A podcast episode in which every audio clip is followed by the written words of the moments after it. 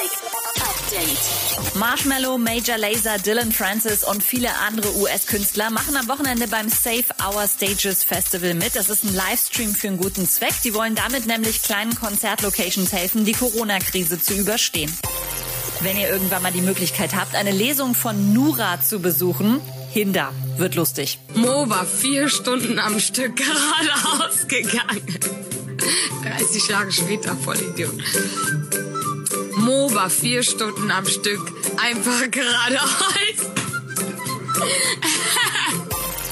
Was geht denn da schon wieder? Bowser ist mit Rin im Studio und verlinkt später auch noch Apache 207 mit dem Kommentar, das wird ziemlich krass. Ja, sobald da was kommt, hört ihr es natürlich hier in den I Love Music News. So wie das Announcement der neuen Single von Robin Schulz, All We Got featuring Kiddo, kommt am Freitag.